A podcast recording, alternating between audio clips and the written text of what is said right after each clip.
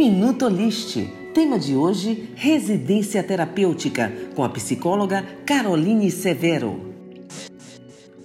A residência terapêutica é uma moradia assistida voltada para pacientes com transtornos mentais crônicos que apresentam fragilidade no suporte familiar e dificuldade na relação social. O objetivo é que esse espaço seja um lar que o auxilie na sustentação do tratamento. Quando não diagnosticados precocemente ou tratados de forma inadequada, os transtornos mentais tendem a evoluir para uma cronicidade. As medicações e a psicoterapia passam a ser insuficientes diante da demanda do paciente, necessitando de outras estratégias. Assim, a residência terapêutica surge como uma forte aliada para auxiliar o indivíduo a desenvolver um papel mais ativo através do processo de construção dessa nova morada, possibilitando uma nova forma de ser e estar no mundo com mais autonomia e maior integração social.